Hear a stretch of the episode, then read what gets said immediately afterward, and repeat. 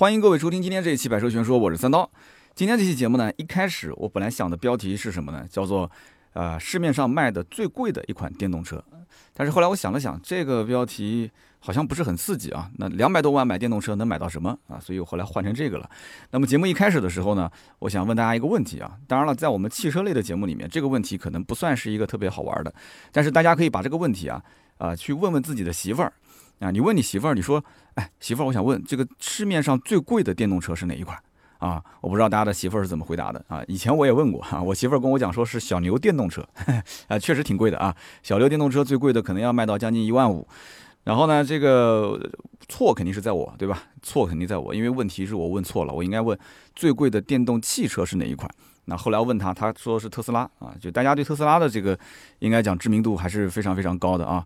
反正不是我们家的威马啊，到今天为止我媳妇儿都不太爱开我们家那台威马，她对这个电动车好像有点害怕，但我也说不出来她到底怕什么，她自己也不知道。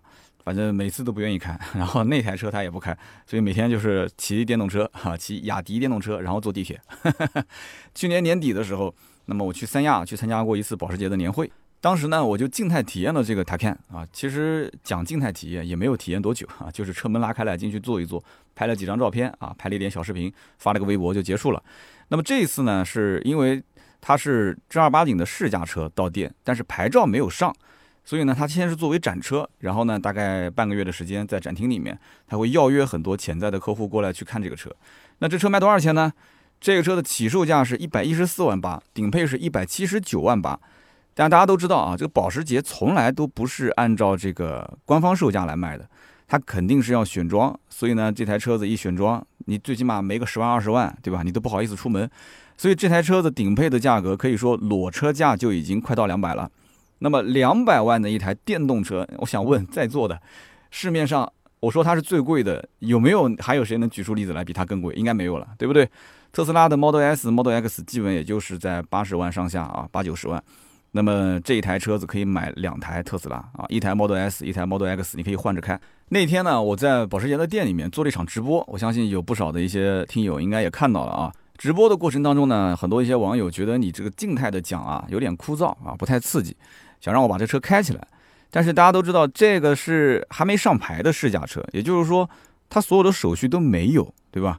它没有保险，它没有临牌。那出院子肯定是不可以的，就院子里面稍微的挪动一下是可以，但是也要担极大的风险。但是那天呢，我脑子一热，我说来都来了，不行就开一下吧。然后就跟他们店里的领导沟通了一下，哎，结果呢，他们也挺放心的啊，还真让我开了，就在这个保时捷 4S 店的院子里面试了两三圈。那么，哎，结果呢，这有人就发弹幕讲说，你应该算是国内最早试驾这个 Taycan 的媒体了，这个也能算是试驾吗？为什么我说这个在院内试驾这种新车是非常非常有风险的？我跟大家讲几点你就知道了。那首先一点，这个车子如果说啊，就是当天要是碰了撞了蹭了，费用肯定得自理，对吧？保险公司是不会赔付的，它没有上保险嘛。那么其次，真的要修的话，钣金喷漆倒还好啊。但是如果说真的要换配件，这是一款新车，所以它的配件我还不知道齐不齐。它的仓库里面说不定都没有，厂家发货得发多久？这是个进口车，对吧？所以也不是很清楚。那么第三一点就是，这台车子一旦要是出了问题，那它后面所有的市场投放的活动全都完蛋，因为它在展厅要做展览，它后面还要到外边去做巡展，啊，全南京市就这么一台独苗苗，所以这要是碰到了，我的天！所以那天开的也挺小心翼翼的啊。那么，在保时捷的这个 Taycan 这个车上市之前，市面上最贵的电动车其实就是特斯拉的 Model S 和 Model X，对不对？那么特斯拉的这两款车啊，原先都是卖一百多万，那么随着后来的持续的降价啊，一轮又一轮的官降，现在其实也就是七八十万、八九十万的车。而且到今天为止，其实特斯拉的品牌的这个定位啊，一直在往下降。那么 Model 3现在已经是到二十多万了。其实对于电动车来讲的话，它老百姓应该不会是认你的最高端，而是会。更加熟知你的低端车，就是说这个品牌如果一旦要是出了二十多万的电动车，那基本上今后这个品牌的定义它就是在三十万上下啊。Model S 跟 Model X 的，我相信销量应该会滑得非常非常的大，而且后期这两款车的这个官方的降价，我觉得也会是非常的快，频次也会非常的高。所以呢，保时捷走到了一个两百万的这个价位啊，可以抵得上两台特斯拉的这个 Model S 或者是 Model X，我觉得它的这种定义啊。应该不能按照电动车传统意义上的这种理解，所以呢，节目的后半段啊，我可能会涉及到包括保时捷做电动车的历史啊，然后我自己对于电动车，特别是高端的电动跑车的我的一些看法，跟大家分享一下。那么目前来讲的话，全国大多数的 4S 店现在到的应该都是呃 Taycan 的 Turbo 版本。那么我当时有一天看到抖音上说有一个城市已经有车主提车了，提了一台这个 Taycan 的 Turbo S，说落地要将近两百二十万。哇塞！当时我一想，这两百二十万落地的话，那应该是差不多就是一百七十九加上二十的选装，加上购置税，加上保险，那差不多应该也是这个价。但是南京这个店呢是一个 Turbo，而且基本上我问了一下，来询价的人大多数也都是针对 Turbo 这个车型啊。4S 呢就是性能方面弱了一点，但是 Turbo S 呢这个价格方面呢又贵了一点，对吧？土豪也不是说这个不差钱，也差钱啊，就是毕竟中间每一个档位差三十万。那么他看这个车呢，一共就三个配置啊，分别是 CS Turbo 和 Turbo S。CS 是最便宜的，一百一十四点八万；Turbo 呢是中间这一档，一百四十九点八万。那么最高配置的就是 Turbo S，一百七十九点八万。那么按照很多人对于这个电动车的常规的理解啊，它应该是价格越高，那么续航里程应该越多才对啊。但是保时捷的 Taycan 这个车不是这样的，它的 4S 版本的续航里程略微低一点，因为它的电池的容量相对小一点，七十多度电，正常版本都是九十三度电。那么这样一来的话，它的 C S 的版本跟 Turbo 版本之间啊，续航里程有差别，但是性能上也是有一定的差别。然后这个 Turbo 跟 Turbo S 两个版本其实主要就是性能上的差别，它们俩续航数其实都是一样的，四百六十二公里。那么很多人又要讲了，说哎呦，这四百六十二公里也拿得出手啊，对吧？前不久这个特斯拉的 Model 3啊，长续航版上市，六百八十八公里的续航，很多人都惊呼，哎，不得了了，这个公里数马上就快要赶上一千了啊！很多人不都说了吗？只要电动车。续航里程数超过一千，我就买啊！行啊，我我等着这一句呢啊！马很快，我估计就要过一千了。那结果呢？没过两周，小鹏 P7 上市，续航是七百零三啊，离一千公里的续航又是近了一步。等到有一天啊，真的是到了一千公里续航的时候，我估计很多人又要讲了：它真的能开到一千公里吗？那都是吹的，那都是广告啊！那的确也是，我自己的车是四百公里的续航，NEDC 四百，但是我要如果按照一百二十公里每小时去跑高速的话。那我的车子真正续航大概在两百七到两百八，对吧？现在天气比较好，如果是市区代步的话啊，就算我开空调，其实影响也不大啊。我正常能开到个三百五六十公里，我的这个续航里程上面显示至少还有个三十到四十。所以呢，这个电动车啊，你一定要自己去玩儿，你去体验，你才能知道它到底是香还是不香。我经常也会发一些图片啊，或者是小视频发到微博上。我相信关注我微博的人，很多人也看到了啊。也有不好的地方，但是呢，大多数的情况下，我觉得这个电动车还是香的，真的是香。那么很多人又说不保值了，将来卖了。反正到今天为止，我这辆威马开了一年了，我还没想到什么时候要卖它。你就当成一个电动车开开呗。我们家的雅迪电动车，对不对？开了那么久了，我觉得不是挺好的吗？那个电池确实现在衰减比以前要厉害一些。但是我每天都充就是了，这无所谓，已经养成习惯了。开回家之后拎到地下室去充个电，然后第二天要用的时候拿起来放上去就可以了。有的甚至楼上的邻居都是扔根线下来，我们是老小区，然后一根线拖到一楼。其实我要是跟他熟的话，我都不想拉地下室，我用它那根线充一下就行了，也费不了多少度电，对不对？那么我自己的电动汽车就更不用说了，也很方便，对吧？每天开，每天开，开到大概还剩个一百公里不到的时候，直接停在车位上，插上充电桩，对不对？我就直接可以回家睡觉了。第二天起来，对吧？电能满满，都很舒服的感觉哈，就不用再天天找着这个叫什么加油站。一般你说我们这种上班族，对吧？下午下班去加一加油，有的时候出门办个事加一加油，就最烦的就是排队，闻着那个加油站的汽油味儿，对吧？你窗户关上去之后，空调不开也不好，开也不好。然后呢，这个发动机是点燃也不好，不点燃也不好，反正就在那个地方干耗着啊。那么现在呢，不用烦这些事情了，在家里面，反正自己充个电，第二天就可以直接想去哪去哪，就无非长途的过程当中稍微的尴尬一点啊。你比方说前几次我去苏州。我就没有开威马，因为毕竟里程有点长。其实那一次去这个无锡，我应该开威马。其实无锡我觉得四百续航跑一个单程肯定没有问题了。然后呢，那个 4S 园区里面肯定是有充电桩的，我随便找哪个充电桩充个电，我办我的事就 OK 了。主要就是充电。那么一会儿我们也会讲，保时捷其实这个 Taycan 的车型，它的充电的技术也有一个比较黑科技的东西啊。那么给大家做个推荐啊，如果真的在我的节目的听友当中有土豪说，哎，我正对这个车感兴趣呢，我正准备买呢，那具体买哪一款？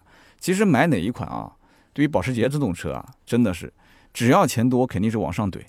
保时捷是越往上越香，它越往上其实并不是说，呃，做工更豪华一点，或者说屏幕给你弄大一点，不是跟你玩那些虚头巴脑的东西。保时捷是你越往上，你整个车的性能就越强，你这个钱是正儿八经是花到性能上。在这个 Taycan 的电动车上面，其实也是一样的。所以因此，如果你没有什么钱，你说我就将将好，我能买得起那个 Taycan 的 CS 的版本啊，一百一十四万八。然后呢，哪怕就是选装一点东西吧，反正再加上一点点这个税啊、保险什么的，我也能接受。一百五十万之内，我建议你就不要考虑了。你一百五十万你就不要考虑了，你最起码我觉得应该再加三十万的预算。你如果能到一百八到一百九之间，你可以去看一看这个 Taycan 这款车。为什么呢？因为这款车型它的真正的我觉得是适合入手的，应该是 Turbo，Turbo 这个版本的性价比不错。它的官方指导价是一百四十九点八万。其实对于这个价格来讲的话，只要是买保时捷的跑车的人啊，比方说看九幺幺的，我相信手头预算应该是不会低于一百五十万。那么买保时捷的 Panamera 的人，可能稍微的预算低一点啊，有可能裸车价在一百二十万，然后加上税啊、保险什么的，可能它落地在也差不多在一百五十以内。所以我相信很多，但凡是考虑买保时捷跑车的人，应该看到这个价格，首先心理上不会有很大的。这种抵触不会说哇怎么这么贵？他可能看到一百四十九点八，说哦还行吧，要不九幺幺和这个车我两边去比一比，或者带着看看这种新鲜的态度，就是去看看吧。反正价格我觉得也不是特别的贵，也能接受。但如果说你在网上看 Turbo S 的话，那即使是土豪他也会觉得贵，因为一百七十九万八，他们也很清楚保时捷车子是一定要选装的，那不就是奔两百走了吗？那两百走。对不对？我买我买帕拉梅拉或者是九幺幺，我真的是躺在地上给我选，真的是。所以因此在 4S 店，我当时试驾这款车的时候，正巧就是一百四十九点八的 Turbo 这个版本，然后呢选装了很多的一些配置，它的裸车价就达到了一百六十三点八四万，啊，将近一百六十四。购置税要花多少钱呢？这个车要交购置税的，你不要说是电动车不交税，还是要交税的。购置税要交十四万四千九，保险要交三万五。所以最后这个车落地是多少钱呢？一百八十万多那么一丢丢，性价比其实还是不错的。为什么呢？因为你要上 Turbo S 的话，你就已经超两百万了。超过两百万去买一辆电动车，其实这已经超出了一些人的理解范围。那么首先一点就是保时捷这个品牌到底能驾驭多少万的价格？那么除了像九幺八这种神车我们不谈啊，正常情况下的话，我曾经跟大家聊过，买保时捷帕拉梅拉的人其实基本上的定义就是不要超一百二十万，就是裸车价啊。那么买卡宴的人基本上恨不得一百万以内就能搞定，对吧？马 Can 的人基本上就六十以内啊，七幺八呢就更便宜了。所以呢，在这辆车上，因为它是个新产品，所以大家对它的定义还没有一个比较清晰的这样的一个定义，就他不知道这个 Taycan 应该是属于多少个价位的一个车型。看着吧是挺有科技感，但是开出去吧可能很多人又不认识。但保时捷怎么说这么大个车子，至少也得值个一百一百出头一点吧。所以一百四十九点八。对吧？加上这些配置，最后落地一百八，我估计是很多人能接受的一个上限了。那么我刚刚在算价格的时候，可能有的人会有个疑问，说三刀你可能少算了一个钱，什么钱呢？就是豪车的税啊，不是有个豪车税超一百三十万就要征百分之十嘛？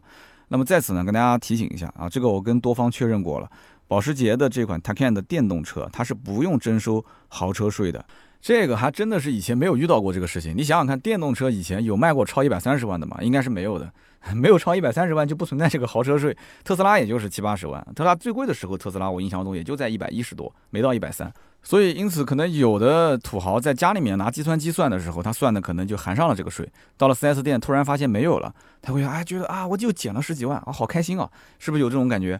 那么我刚刚为什么前面讲我说这个 Turbo 的版本比这个 4S 版本性价比要高呢？就是因为它不但是电池的这个能量提升了。对吧？七十多度电提到了九十三度电，而且整车的性能也提升了。其实跟大家讲一个这个可能要真正买的人想知道的消息啊，就是 Turbo 跟 Turbo S 之间，他们俩之间不是差三十万吗？理论上来讲，他们俩的续航里程啊，就包括它的电池包的容量，其实都是一样的，没什么区别。但是呢，你会发现它的百公里加速从三点二秒提到了二点八秒，这个相当于是到底是进三秒俱乐部还是进两秒俱乐部的问题。但是我始终是怀疑啊，就开一个 Taycan 的车主，他到底能不能进这种超跑俱乐部，能不能进这种两秒俱乐部呢？他进去之后，大家又是用什么样的眼神看他呢？因为电动车再快，其实平时就像一只温顺的小绵羊一样的，它不像这个超跑，任何时候你只要一点这个启动按键，那个发动机，我的天哪，轰隆隆的那个排气的声浪，那让每一个人，不管是男人还是女人，他都是会热血沸腾。那电动车就少了这个，包括之前九幺八 Spider 这个车刚到的时候，我看那个车点火，它也没有声音，对吧？大家也很奇怪，连当时买车的车主也很奇怪，你觉得说这车子怎么会没有没有声音呢？它其实它就是混动的，对不对？混动刚开始你不是切到这个运动模式的话，赛道模式，它不可能是启动后面的发动机的。那么这样一个情况下，你说土豪花了这么多的钱。啊，买这个九幺八 Spider，这这这一千多万，结果让我听不到引擎的声浪，这不很奇怪吗？而这个叫做 Taycan 的电动车，我花了两百万，对吧？除了你告诉我两点八秒的提速以外，好像我也没有感觉出来这车有多快嘛。所以呢，就是它给这些车增加了一个啊这个虚拟的声浪，但是这个声浪还不是我们所能理解的，就是跑车的那种电门一踩，然后假装呻吟的那种感觉，对吧？它不是的，它是一种特有的，就像外。外太空的那种电波传过来的声音，那种感觉，嗯，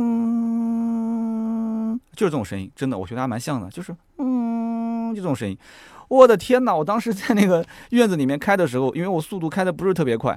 旁边的这个工作人员讲说：“哎，我把声浪打开来给你听一下吧。”哎呦，我还心里面有点挺刺激的。我说：“哟，乖，终于听到声浪了，哪怕就是假的，对吧？我自我安慰一下也可以。因为之前雷克萨斯的 RS 上面不是也有嘛，对吧？模拟的声浪，结果一打开那个声音，我说你还是关了吧，我还是宁愿安安静静的开。那么我相信啊，这个 Taycan 买回去啊，大多数车主还是作为日常代步。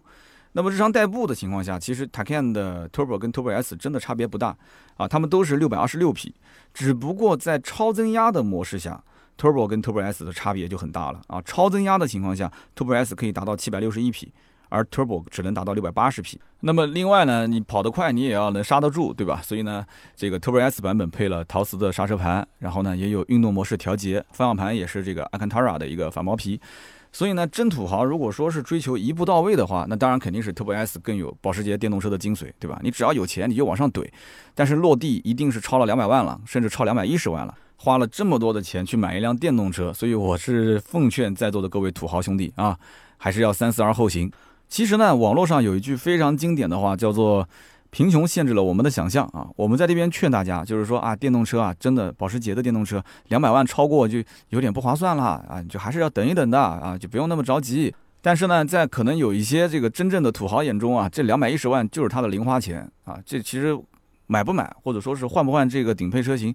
对于我来讲都无所谓，天生我要买台车，对吧？我要买我称心如意就可以了。而这个叫保时捷 Taycan 的车型呢，首先很特别啊，就包括这个车，我看到前面几位都是女性车主，不仅仅是抖音上提的那一台啊，也是个女性车主。南京这边好像前期订车的也是女生，就女生会对这种很时尚、很时髦，然后呢开出去之后回头率也很高，对吧？它会引起很多人的关注，好像对这件事情她特别感兴趣。那么至于说，在这个理性方面，这台车到底值多少钱啊？这台车它带来的真正的那些科技感的东西，对它有什么意义？它其实可能不是真的特别的关心，他可能反而会觉得说，哎，将来不用再从我的这个支出里面去花很多钱去养这个车了。电动车嘛，对吧？家里面充个电，反正电费都是有人交的，然后出去呢保养也不用花什么钱，对吧？也不用加油了。啊，也不用这个天天往加油站开，穿的这个干干净净的，还要去加油站，万一要是包括什么保养什么的，要把自己的新衣服弄脏了，给自己的包弄脏了，那多遗憾啊！哎，对于他们来讲，开个电动车反而可能是一种形象的转变，所以有一些这个富太太，她反而是觉得说无所谓的，两百一就两百一，一百八都花了，也不差这三十。所以呢，只有像我们这样的人啊，就正儿八经是抠数据的，然后去看一看相关的配置的，然后到了店里面去试驾，发现也没什么真正差别的。也不能讲没有什么真正差别吧，就是说在性能方面，我也知道那三十万可以更香，只不过在目前我的这种啊，这个可能消费范围之内啊，我的这个意识范围之内，我觉得那个三十万可能是有一点点啊，没有这个三十万花的性价比更高。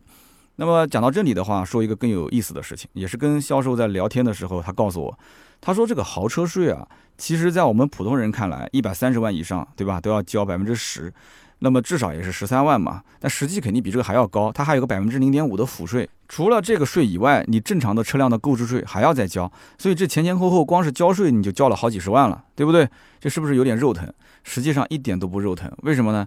保时捷店里面很多看这个帕拉梅拉的车主，他们在选装配置的时候啊，选着选着选着，有的时候就超了一百四十七万了。那么这个时候他就需要额外缴纳这个豪车税。哎，有人就问了，你刚刚不是说一百三十万吗？怎么又变成一百四十七了？所以这里面跟大家要说一下，这个一百三十万是不含税的价格，它的起征点是不含税一百三。但是你在 4S 店看到的官方指导价，也就是你将来的开票价，以及你选装了一些这个配置之后出现的价格，这都是含税价。那么含税一百四十六点九万，也就是开票一百四十六点九万，相当于是。不含税的一百三，所以这就是它的起征点啊！大家一定要记住啊，不是说你配置选到一百三你就不能选了，你可以选到一百四十六点九万啊，超再那么一丢丢，你就需要交这个百分之十了。所以呢，销售跟我讲，到今天为止，几乎是没有遇到过看保时捷的车主选到了一百四十七万以上，说他为了省百分之十的豪车税，再把配置减掉，说为了去避这个税，没有，几乎是没有看到过。所以，因此对他们来讲的话，这十来万，我的天哪，这是个这个，好像有一点就跟我们花十来块钱一样的感觉啊！就是反正我只要满意就可以，不差这十来万。那么其实买保时捷的客户，我个人认为是分两种啊。第一种呢，他确实是冲着这个性能去的。你看保时捷就是九幺幺，九幺幺就是保时捷，这是一句很经典的话，对吧？很多一些年轻的车主，他的心中就是啊，我拥有一台九幺幺，对不对？这是我这种喜欢开车、喜欢玩车的这种车主，我梦寐以求的事情。啊，不管是曾经拥有，还是说我就一直把它当成这个日常代步车来开。九幺幺其实，在很多车主的手里面会开很多很多年，我们很难能看到有一些就是才开了一年啊或者半年就卖掉的九幺幺，基本都会开三年以上，很多都是开了好多年，六七年都有。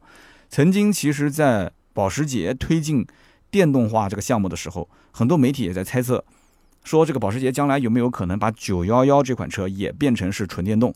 我呢也是在国内跟国外的各种的一些比较主流的汽车媒体啊，查了很多的一些资料，包括保时捷官方也查了很多资料。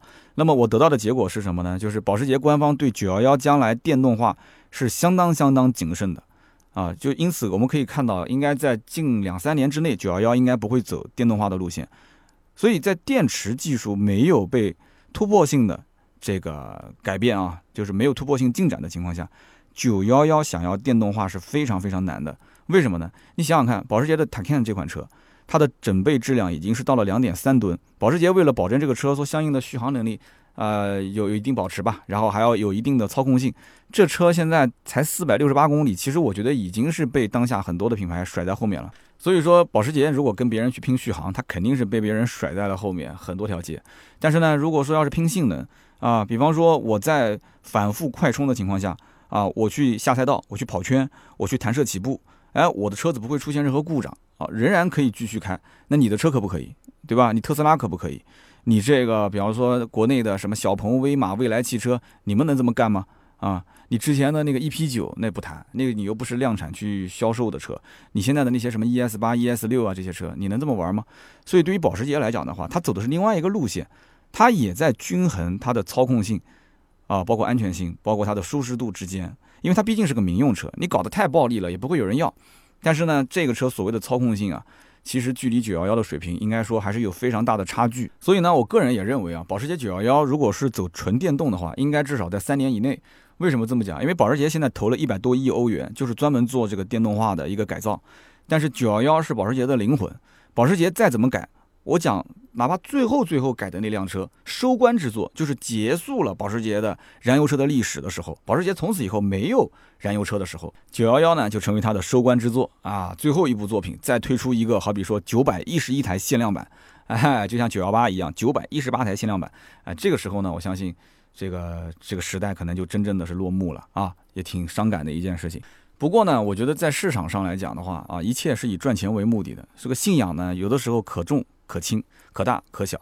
当年你想想看，这个保时捷为了赚钱，不是也是推出了卡宴吗？卡宴刚推出的时候，你想想看，多少人去吐槽，多少人去骂。在很多人心目中，保时捷就是跑车啊，对不对？谁能接受你能出像卡宴这样的 SUV 呢？又大又笨，就像这个兰博基尼出 Urus 一样的。其实大家也都习惯了，保时捷都已经开了这个头了，兰博基尼造个 SUV 也没什么好说的了，对不对？所以之后呢，又上了马 can，。啊，那不说了嘛，那都是马 can 了，这几十万的车子，保时捷都已经这样了，大家也懒得说了。那么还有针对商务人士的 Panamera，对吧？还有针对像女性的这个718，那么这些车子其实销量真不错。换句话讲，保时捷如果只有911的话，那这个品牌我估计现在也差不多该卖了啊。就是因为有像 Panamera、像卡宴、像马 can、像718这样的车子，销量非常不错，就成为了保时捷的现金奶牛。所以他有了钱，他才能想说，我今天投个一百个亿，对吧？我去搞一搞电动车，也去这个跟紧时代的步伐啊！我有钱了嘛，家里面有粮食嘛，我才能去多想一想这个未来和理想。那么在信仰和市场之间，保时捷它只能是做妥协。所以说，另外一类客户是什么呢？就是冲着保时捷的标去的啊！不要谈什么信仰啊，不要谈那个，反正就是在市场环境里面，我觉得你这个车值六十万，马看我就买。啊，我觉得你这个车子值个五十万，七幺八我也就买，没问题。贵了我们就再见啊，便宜了嘛，那那当然好了，也不能太便宜，太便宜的话我就不买了。所以保时捷这个度一定要拿捏好啊！真的，你要是出个三十万的保时捷的话，我估计啊，这个保时捷的好日子基本上也就结束了啊。到目前为止，保时捷的盈利能力应该讲是豪华品牌当中最好的，它的整体盈利水平非常高。那么最后最后就是看它在性能和舒适度的平衡。如果说两者平衡的非常的好的话，那么它的销量一定会做得不错啊。你如果说舒适度做的不咋地，性能做的爆强，那这个你要想，保时捷现在多少都是女性用户啊，要那么高的性能干嘛？但是如果你的舒适度做的爆好，你性能又不行，那保时捷又有多少粉丝是男性用户啊？对吧？这些人你不把它搞定的话，你的负面就会特别特别的多。所以这也是一个挺难拿捏的度啊。所以这保时捷能。到目前为止做成这样，我觉得也是挺不容易的啊。那么如今你要如果去保时捷的展厅，你会发现在 Taycan 的这个车子的背后会立一个展牌啊。那天我去参加活动做直播的时候，我就看到那个展牌上面呢就写的是保时捷电动化的历史。它会告诉你，世界上第一款电动车是由费迪南德·保时捷，也就是保时捷的创始人主导研发的啊。那么这台车是哪一年诞生的呢？听好了，坐稳了，一九零零年。没有听错啊！一九零零年，也就是一百二十年前，一百二十年前就有电动车了。其实这也不是什么新闻了，我相信大家平时刷一些汽车类的相关报道，应该也能看得到。但是你应该不知道，世界上第一辆的电动车其实就是保时捷啊，这个费迪南德·保时捷老先生他主导去做的。那么这个车呢是没有变速箱的，没有传动轴的，没有传动皮带的，而且它是铅酸电池，用的是轮毂电机。我刚刚说了这一堆。也不知道大家听懂没听懂啊？可能有一些这个小白用户可能不太了解，就这么跟大家讲吧。轮毂电机，我曾经专门采访过两位斯洛文尼亚的轮毂电机专家啊，也是我历史上唯一的一期中英文双语版本啊，就是有外国人讲话，然后有有中文翻译，大家可以回听一下。你只要搜斯洛文尼亚或者搜轮毂电机，应该能找到我之前的这一期的节目。那么这期节目你听完之后，你会获得非常多的干货的知识啊！我当时也是一边学习一边在做这一期节目的。那么后来我查询了相关资料，我才知道，其实费迪南德·保时捷他竟然是轮毂电机的创始人或者说是发明人。当年轮毂电机的专利就是他第一个申请的。哇，这个很夸张啊！这个也很夸张啊！轮毂电机的创始人、发明人竟然是。这个费迪南德·保时捷老先生啊，所以说保时捷现在去做电动车还是有底气的。但是在一百二十年前，内燃机的发展速度明显是要快于电动车，所以在当时，像这种用这个铅酸电池，能量密度那么低，又那么笨重，对吧？这种电动车怎么可能能流行起来呢？流行不了。当年其实为什么会出现这种短暂的有人想要开发电动车呢？就是因为燃油车卖的太好了，产能呢又严重不足，所以就导致市场上有很多人。他需要买车，但是呢，厂家供应不了，所以就想找其他的能源去替代。所以呢，费迪南德·保时捷先生就在想说，哎，我们能不能用电来去替代它？哎，做一个电动车。所以呢，在一百二十年前做电动车的思路跟我们现在其实是不一样的。那个时候你可以理解成是弥补当时的产能不足。你只要是个车，你放到市面上，它都能卖得掉啊。那时候土豪有钱人也多啊，每个年代都有有钱人。但是呢，很快啊，这个就被淘汰掉了，因为毕竟内燃机的发展速度非常的快。那么大家如果说是买过电动自行车的话，都知道以前呢这个铅酸电池的电动自行车，你要想回家去充个电，你要把那个铅酸电池啊，我估计你一只手都拎不起来，你要两只手拎，对吧？家里面有电梯还好，你像我们这种老房子，你想从一楼拎到个四楼五楼，那绝对是个力气活，你都不用去健身房了。那么现如今是什么呢？锂电子电池。当我去换了第一辆锂电子电池的这个电动车之后，我从此以后但凡换电动车，我只选锂电子电池，哪怕贵一点。为什么方便啊？一只手一拎就起来了，对不对？很轻啊。我也知道这个锂电子电池将来如果更换的话，费用肯定比这个铅酸要贵很多。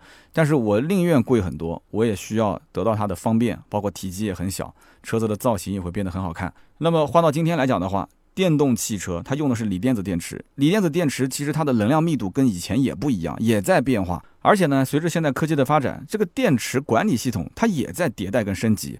对不对？所以说，一百二十年前的电动车和现在的电动车比，那完全就是两个时代的产物。如果你还要说说电动车就是骗人的，我就是不能接受，我就是不能理解。其实我觉得就是根本上一点，就是到底我能从电动车上面收益什么？很多人觉得这个电动车我开了几年之后再卖，我是不值钱的，对不对？如果说电动车开了几年之后，厂家原价回收，我们不叫原价吧，就它的保值率由厂家来进行贴补的话，那我估计很多人又要开始闭上嘴了啊！保值率这个问题不用担心了，对不对？现在你看很多的厂家就在干这个事情，就是你买这个车三年之内，你将来如果说你要想卖的话。我就按照百分之多少啊，百分之六十五、百分之七十五，我来回收你的车。但是比较鸡贼的就是，很多厂家推这个政策的时候啊，他会加一条，就是我可以按照这个价格来收，这个价格呢就是一个市面上正常的燃油车的保值率，对吧？我打消你保值率的疑问，但是收完之后，你得再买一辆我们家的新款的电动车。所以呢，有的品牌出了这样的政策，结果呢，不但没有人叫好啊，有人还在骂，说你这就是在套头啊，你就是在套路我们。哎呀，真的是做个电动车太难了。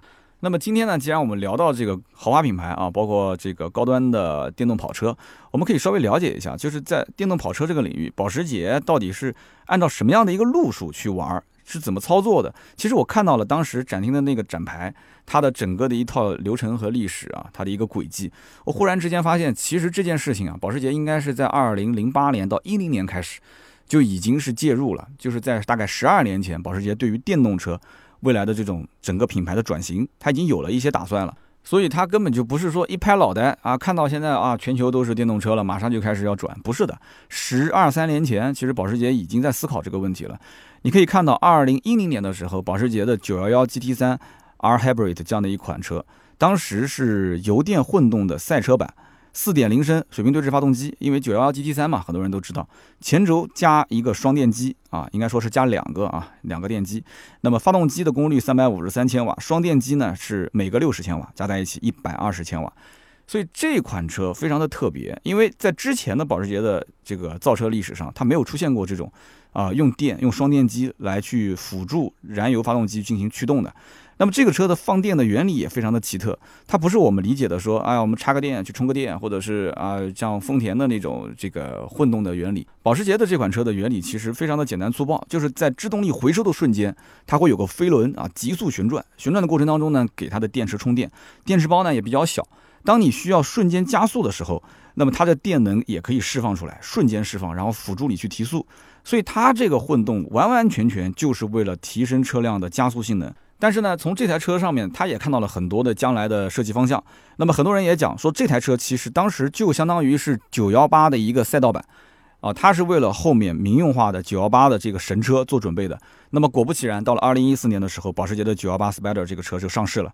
一上市，纽北跑了六分六十七秒，震惊全世界，对吧？限量呢九百一十八台，全球的土豪怎么着也不止这一千个嘛，对吧？所以九百一十八台，大家都是趋之若鹜，最后呢抢购一空。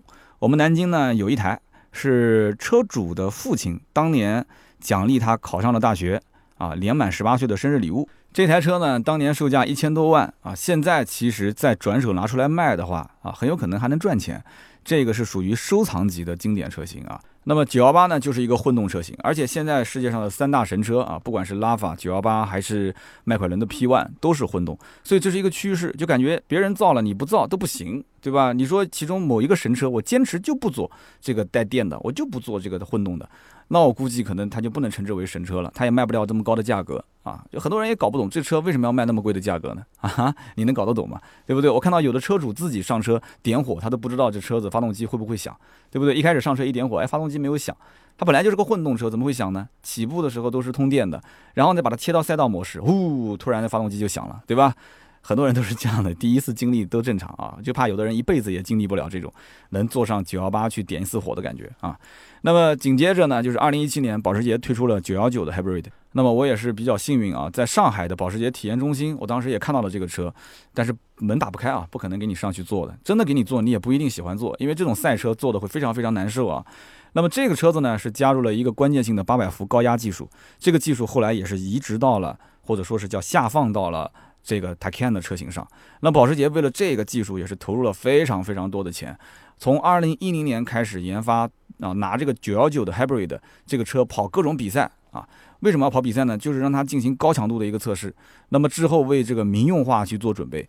第一个民用车型，我们刚刚也说了，Taycan 对吧？八百伏高压技术，这个八百伏的高压技术到底牛在什么地方呢？就是改天我们可以单独拿一期节目出来聊一聊。那么简单的讲，就是它充电会更快，效率会更高。有人可能要问了，说这快能快到什么程度呢？啊，那大家可以听一下啊，四分钟充电，续航一百公里。但是这个呢，我要解释一下，因为我自己是开电动车的，它这个所谓的四分钟充电一百公里，是指你的电量已经用到比较低的情况下。因为你的低电量充电的续航里程跳得非常快，但是呢，如果说你想从三百六十公里充到四百六十公里，它的满的这个续航里程是四百六十八嘛，对吧？那这个我估计它四分钟应该是达不到的。所以呢，它这个充电都是这样的，即使是快充，也是前面快啊，然后后面会变得越来越慢，它也是为了去保护它的电池。那么十五分钟它可以充满百分之八十，这个数据呢，我觉得是可以参考的。因为你十五分钟从百分之零到百分之八十的话，那也就是说你基本上至少要留个百分之十左右的电去充吧。那这样算下来的话，十五分钟至少我不说能到九十，至少也是八十多吧。所以呢，我觉得还是比较满意的。那么就能解决像我这种人，如果开着这个车子出去跑长途，路上只要有这种八百伏的充电桩，它将来如果能普及，它就可以解决我。就是中间充电等待的时间，因为我基本上出门时间都是安排的比较的紧啊，所以为什么这几次出差我都没有开那个威马，就是这个原因。我要等着那个快充的话，那太慢了。快充对于我来讲是快，但是对于我办事情中间的间隔的时间来讲还是慢了。那么现如今，只要是有 ta can 销售的 4S 店，应该店里面多多少少会装一到两个八百伏的高压充电桩，所以我强烈建议大家去看一看这个充电桩。我的天哪！我估计你从来没有见过类似这样的充电桩。大家印象中充电桩是什么样子？要不就是一个小盒子挂在墙上，对吧？要不呢就是一个细细的啊小桩子立在地上。你比方说像这个星星充电，很多就是这种啊。那还有就是呢，有一个那种长方形的啊，比刚刚讲的那个小竖长条还要再宽一点，长方形的立在地上，呃，左边右边有的时候会有双枪，两把枪是可以同时充电的。那这种呢，你像比方说特来电啊，就比较多能见到。那么大家平时常见的都是这种充电桩。我告诉你，你到了保时捷，你去看看这个充电桩，你就知道了。这个充电桩看完之后啊，有一种什么感觉啊？叫做一览众山小，真的是非常夸张啊！这个充电桩的造型啊。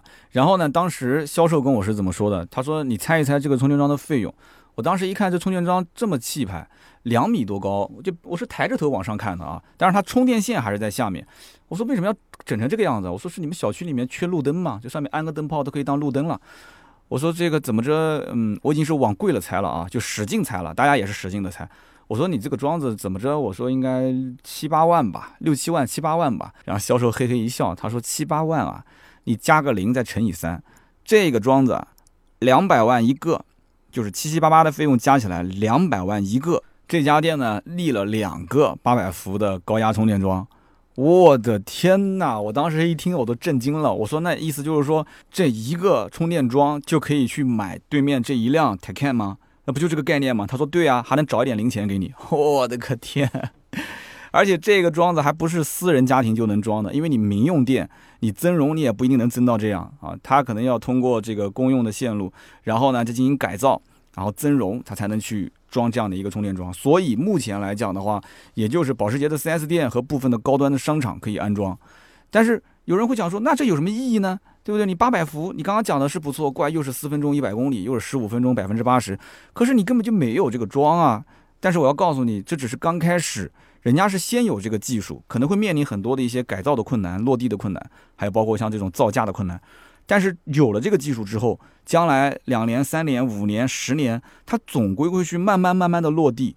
你会看到现在就已经可以四分钟充电，续航一百公里了。那么今后有没有可能两分钟充电一百公里呢？再以后有没有可能一分钟充电就一百公里呢？这是可以想象的空间啊，对不对？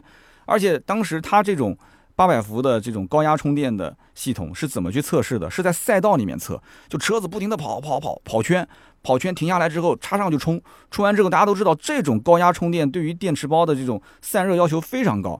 充完一拔，车子直接下赛道继续跑，继续跑，继续跑。那如果说这样跑的话，那就保时捷的车子都应该自燃了才对啊，对吧？你想充电的过程中，电池包那么热，你下赛道的时候那么激烈的一个运动，那也要需要散热，是不是？那很多的电动车可能这样跑都已经跑自燃了，是不是？所以有些车子它即使不这样跑也能自燃啊。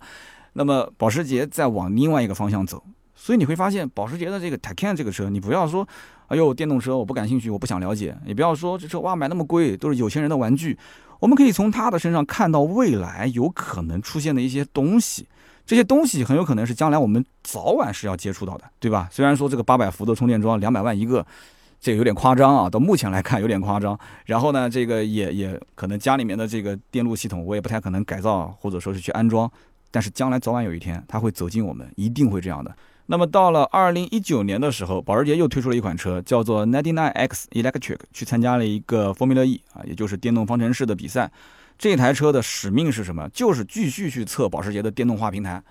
今后它的民用车各种技术一定要从这种车型，就是这种参赛的电动车，从它的身上要去落地啊，要做好准备。所以呢，大家如果了解像保时捷911这样的车子，都知道它引以为傲的就是不管你怎么弹射，它的变速箱、它的发动机都不会有问题，对不对？所以它也是从什么，也是从各种赛道的经验里面，它去落地啊，去落实这个技术到民用车当中。所以九幺幺各方面的表现都很优秀，但是价格肯定也不便宜了，卖到那么贵，对吧？一百五十万上下，那么得到的东西其实很多都是源于赛道的。所以电动车方面有很多的课题是需要突破的。所以说大家虽然都是造电动车，但是每一家走的路线都不一样，有的呢就是空间尽量拉大一些。对吧？车机系统呢做的好看一点，续航里程呢做的多一点，价格呢造的稍微便宜一点，能卖就行。但是像保时捷这种品牌，它不是这样操作的。它会考虑的问题就是，当它没有发动机、没有变速箱，当它驮着这么大一块电池在路上跑的时候，民用市场它既要保证续航的里程，同时它还要保持保时捷的这种操控精髓。我到底应该怎么做？所以我不知道怎么做，那怎么办呢？我就造一个赛车，我去跑，跑各种比赛。我在最这种艰苦的环境当中。去找寻这个技术有没有哪些需要改进的，将来怎么去转民用市场，对不对？所以保时捷它这个品牌已经开始坚定不移要去转这个电动车了。我相信花了那么多的钱，投入那么多的精力，这应该是跟什么所谓的拿补贴啊，或者是为了什么这个割韭菜，应该没什么关系。这跟很多的这种造电动车的车厂还是不一样的。大家想一想，保时捷其实它本身已经卖燃油车就很赚钱了，他根本就不愿意去揽这一摊子破事啊。如果说真的是。电动车是一摊子破事的话啊，它虽然叫破选啊，但是这摊子破事它是不会碰的。但是就是因为他看到未来的走向应该就是这个方向了，所以他就开始往里砸钱。那么直到今天啊，保时捷的 Taycan 上市啊，我相信还是有人会说，电动车呢我是坚决不会买的。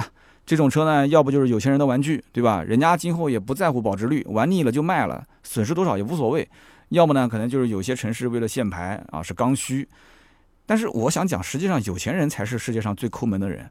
全球的有钱人已经有两万多啊，有钱人去买了 Taycan，其中有一位还是大家非常熟悉的，就是大名鼎鼎的比尔盖茨，对吧？我相信乔布斯如果在世的话，应该也会买一台体验一下，是吧？所以关于 Taycan 这一款市面上最贵的电动车啊，如果大家想听这个车型详细的一些介绍，可以去啊回二零一九年第一百一十一期，你去听一听。那么节目最后，我还是相信啊，就是想买保时捷 Taycan 这个电动车的人，应该不会跟特斯拉进行纠结。为什么呢？因为这两个车走的方向完全不一样，而且在造车工艺方面，外行人都可以肉眼可辨的看得出两个车之间的差距啊。只要你能够得到保时捷的这个 Taycan，我相信不会有人去购。这个特斯拉的 Model X 啊，Model S 现在基本上也凉了嘛，也不会有什么人去买了，因为毕竟太老了这个车。那么在价格上来讲，两车也不是什么竞争对手。我觉得其实如果说以后啊，保时捷的911不太方便做电动车，它完全下一辆车可以把718变成一个电动版，售价还是可以控制在燃油车这个位置，也就是六十万上下。我相信如果718成为一个电动版的车型，它很有可能会成为爆款。真的是这样子的，你想想看，毕竟开七幺八的小姐姐，她只是日常代个步，对吧？她不会拿这个车跑长途，只要有个保时捷的标，对不对？将来养车的成本也便宜了吗？小跑车嘛，甚至还是个敞篷，它就足够了，对不对？至于是用电还是用油，操控性是不是很强，这些根本就不重要嘛，对不对？好的，那么以上呢就是今天这期节目的所有内容啊。那么我是借着保时捷 Taycan 这款车呢，我聊了很多关于保时捷电动的一些历史，还有我对于未来的高端电动车、高端的电动跑车的趋势的一些看法。那么也希望呢听大家的一些想法。如果说有朝一日啊，大家的手头宽裕了啊，想买一台保时捷的电动车了，那么今后呢也不用担心说加不起油了，保养的费用也比较低了。然后呢，八百伏的充电桩也普及了啊，那个时候是不是解决了我们的后顾之忧啊？大家是不是会选择入手电动车领域？如果连保时捷都在投数百亿欧元在做研发，大家还不看好，这个未来的新能源的前景吗？所以说想听大家的意见，欢迎各位啊在我们的留言区评论，留言评论呢是对我最大的支持，我也会在留言区抽取三位赠送价值一百六十八元的芥末绿燃油添加剂一瓶。好的，那么下面呢是关于上期节目的留言互动环节。上一期节目呢和大家聊的是关于广汽本田啊收购本田中国的这件事情，很多人说哎还不错，这里面呢应该讲资料收集的还是比较完整的。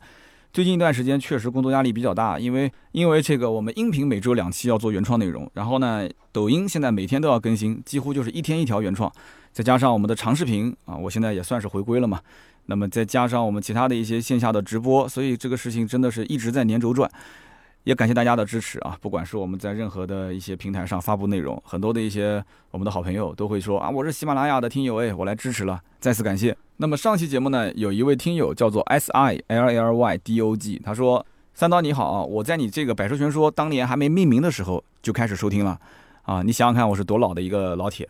那么这是我第一次给你留言，我的天哪！他说这是五年来第一次留言，你也真能忍得住。他说这期节目呢，我感觉出来了，三刀做了很多功课啊，资料很详尽，非常赞。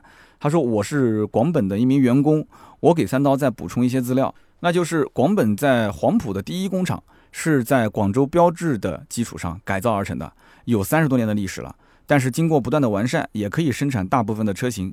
那么增程的第二工厂是专门生产大型车，除了你提到的奥德赛、雅阁和冠道，还有广汽讴歌的 RDX 跟 CDX，那么合起来每年也有差不多一万多的量啊。那么第三工厂是紧凑型的一个生产线，专门生产飞度和缤智。另外呢，回答一下很多听友的留言啊，这个本田的 URV 和冠道上面的 2.0T 发动机是美国进口的，没有国产化啊。这是 S R L L D D O G 一个广本的这个员工啊，他给我们提供的一些补充资料，非常感谢，非常感谢。下面一位听友叫做向当当啊，向当当讲说，发动机是每一家车企的核心技术，任谁也不会把发动机的技术告诉别人，哪怕是合资方啊，这一点呢，其实在合同上白纸黑字是写好的，在商言商，这个是没毛病的。但是三刀，如果你说市场没有换到技术的话，我有一些不认同。至少在武汉某个工厂，我就曾经见过仿制某田发动机缸体和气门，咱们自己的工程师设计出来的这样的一个产品，我觉得还是很厉害的。只要肯学肯干，假以时日，学到个八九十分应该是没有问题的啊。三十年前是老三样走遍天下，二十年前自主品牌开始艰难起步，最近这十年自主品牌遍地开花，成绩是有目共睹的。所以从市场换技术的角度来讲，其实目前来讲是用技术又反过来去抢市场。他说：“我相信，其实自主品牌将来无论是技术还是市场都是大有可为的。”写的非常好，非常感谢香当当啊！我我为你的这一段留言一定要鼓鼓掌。其实我当时觉得说，这个本田的这个技术控在日本人手里面，本田发动机确实很厉害嘛，包括调教啊，它的几个变速箱其实也很好，它的双离合的八速的这个双离合和它的这个 CVT。但是呢，就是国内的技术一直这么多年没有突飞猛进。那么从这条留言当中，我看到应该你也是这个圈内的，应该这个这个相应的技术层面上的一个工作人员啊。那么已经能感觉出来，其实大家在有意识的往这方面去靠、去学习、去改进啊，我觉得是挺好的一件事啊。但是呢，现在又遇到了一个问题，就是它是两条赛道，新能源是一个赛道，燃油车是个赛道。在燃油车这个领域，换作是我，如果是老板，我都很纠结。我要不要花那么多的费用，那么多的人力物力，我去赶超竞争对手？我开发出的这个燃油车很有可能，它就是几年或者是十几年之内，它就淘汰掉了。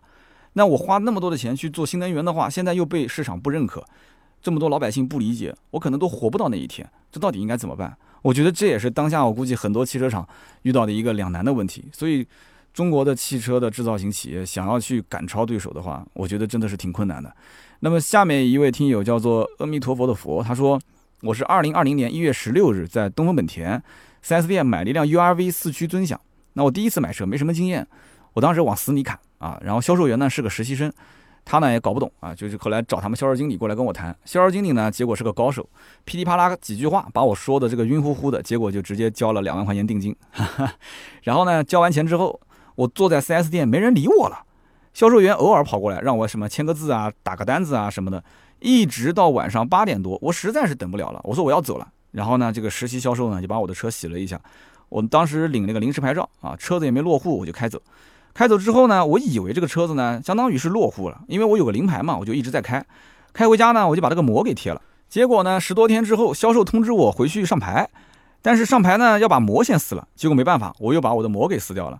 整个过程他说稀里糊涂的，真的是啼笑皆非。后来这个事还没完，他说我到了店里面去上牌，结果呢到了车管所，发现这车子购置税没交，然后又回头去交购置税，然后当时我手上又没带那么多的钱，只能让朋友又帮我垫了两万块。他说很丢人啊，他整个过程可以讲没有一个服务人员去提醒我下一步要做什么。他说对于买车包括上牌这个事情来讲，我本身也是个小白，所以我觉得这件事情真的这个 4S 店的服务是差到了极点。